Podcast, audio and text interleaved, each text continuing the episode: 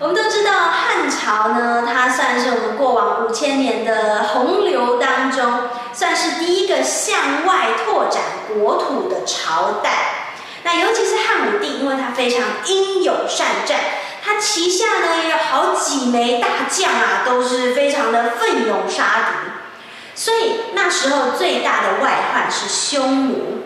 而有一个将军叫做李陵五千人，深入了匈奴境界，杀敌一千。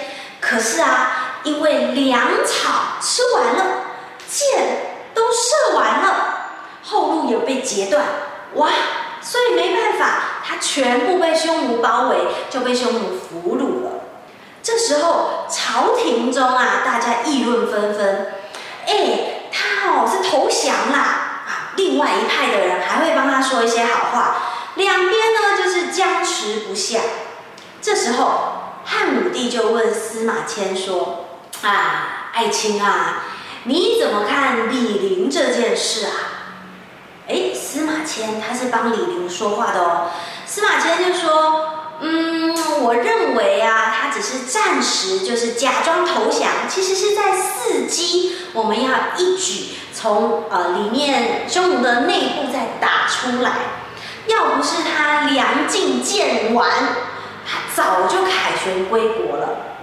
好，所以这也没什么，那这件事情就这样过了。李陵当然啦，那个年代无消无息就是最好的消息。可是隔年有李陵的消息回来了，李陵啊，他被匈奴抓了之后。哎，传说就是谣言嘛，投降匈奴了啦，怎么办？怎么办？大臣们又开始议论纷纷。这时候汉武帝就非常生气、震怒，他又叫来司马迁，问司马迁说：“嗯，爱卿，我记得你之前是帮李陵说话的，难道你这样说就是在质疑我啊？为什么呢？”因为啊，汉武帝之后还要派别的大将去镇守边关嘛，派了谁？派了李广。李广可是汉武帝这样迁来迁去的亲戚呢。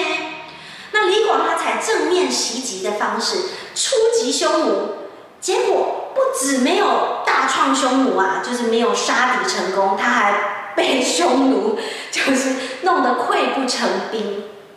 哇，汉武帝就很生气哦，就觉得这个司马迁他肯定第一搞不好通敌了，他帮李陵说话；第二哦，你是在嘲笑我任人呃，就是用人不当；第三，你是在说我的亲戚李广不会打仗，平庸啊，碌碌无为。于是汉武帝就非常生气，把司马迁下到大狱。这时候。有一个当时的廷尉，就是相当于现在的法务官、律师啊、法官、执法人员等等。好，就是反正有一个执法的人，他为了顺应皇帝的意思，皇帝好生气嘛，对不对？所以呢，他就对司马迁处以腐刑，满清十大酷刑都不算什么。如果你知道司马迁有多惨。我们这个频道暂时不讨论血腥画面，所以呢，司马迁被处以腐刑啊，他就觉得哦，生不如死。他本来在下大狱的时候，他想说，那我不如就一刀了结了自己吧。可是他转念一想，哎，像我这样子的人，轻如鸿毛啊，如果一死百了，那其实。我也是愧对天地，我也没有任何的产出，因此他就呃自己转了个弯，他觉得我啊，我的生命比起那些大富大贵、呃高官厚禄的人来说，不过就是九牛里面的一根毛一样，这么的微不足道。于是他就忍辱负重，费尽了千辛万苦。在狱中完成了他的旷世巨作，这也是《史记》的由来。因为我们一般会认为“九牛一毛”啊，讲的是什么？呃，不足为道，就没有举足轻重的地位的这些事情啊，或者是物品。可是你其实不知道背后是这么一段血泪可歌可泣的故事。如果我们要用九牛一毛来造句呢？现代的造句法还是一样，它就是比喻地位微小，没有什么呃，没有什么举足轻重的地位。所以我们可以说，我至于沧海。